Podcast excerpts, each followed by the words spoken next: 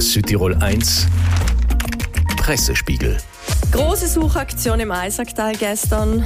Schwer verletzt und unterkühlt wird der Vermisste gefunden, verstirbt dann im Krankenhaus. Und ja, heute viele Fragezeichen. Unser Redaktionsleiter Daniel Reiner. Guten Morgen. Bisswunden am Körper, Tod gibt Rätsel auf. Die große Überschrift auf der Tageszeitung Dolomiten. Auf dem großen Foto der Fundort von Albert Stockner aus Feldurns. Schwer verletzt und unterkühlt soll er gestern gefunden worden und kurz darauf im Krankenhaus verstorben sein. Das große Rätsel eben die vielen Bisswunden, die von Tieren stammen sollen.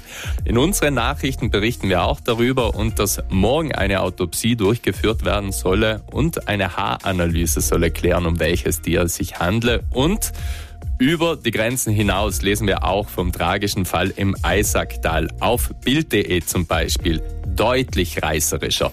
Mann in Südtirol von unbekanntem Tier zerfleischt, die Überschrift. Im Artikel selbst dann ein großes Foto von einem Suchtrupp der Freiwilligen Feuerwehr Garn und eben die Frage, ob es ein Hund, ein Schakal oder ein Wolf gewesen sein könnte. Wir wechseln zur Politik und da sind wir beim Rückzug von Andreas Leiter-Reber. Ein glatter Bruch, der Titel auf Tageszeitung Online. Es wird von der Reaktion der Freiheitlichen, also seiner ehemaligen Partei, geschrieben. Nach dem Rückzug aus Koalition und Partei solle er auch sein Landtagsmandat niederlegen.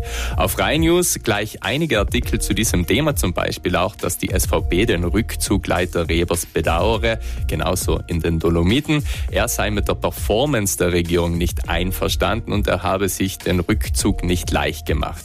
Und ein längeres Interview mit Leiter Reber auf Salto Idee am Ende auch mit der Frage, wie lange die Regierung denn jetzt noch halten werde, nur mehr mit einer hauchdünnen Mehrheit mit der Antwort, dass die Regierung jetzt noch länger halten könne, weil jetzt alle verstanden hätten, dass sich besser abgesprochen und vorbereitet gehöre und nicht weiterhin irgendwelche Machtspielchen durchgezogen werden sollten. Und was nach dem mysteriösen Tod von Kreml-Kritiker Alexei Nawalny vor sich geht, das macht uns auch heute Morgen fassungslos. Die Leiche von Nawalny soll jetzt wohl zwei Wochen lang festgehalten werden zur chemischen Analyse. Das teile laut BBC die Familie von Nawalny mit. Auf der Titelseite der gesamtitalienischen Tageszeitung La Repubblica ebenfalls groß das Bild von Nawalnys Frau Julia. Sie vertraue Putin nicht. Den Behörden wird vorgeworfen, den Leichnam jetzt so lange zu behalten halten, bis keine Spuren mehr von eventuellen Giften nachzuweisen seien. Auf Corriere.it ebenfalls gleich mehrere Artikel zu Nawalnys Tod und auch die Reaktionen darauf und auch ein Artikel zum Straflager selbst, in dem Nawalny inhaftiert war. Südtirol 1 Redaktionsleiter Daniel Reiner und Ihr Rundumblick hier bei uns.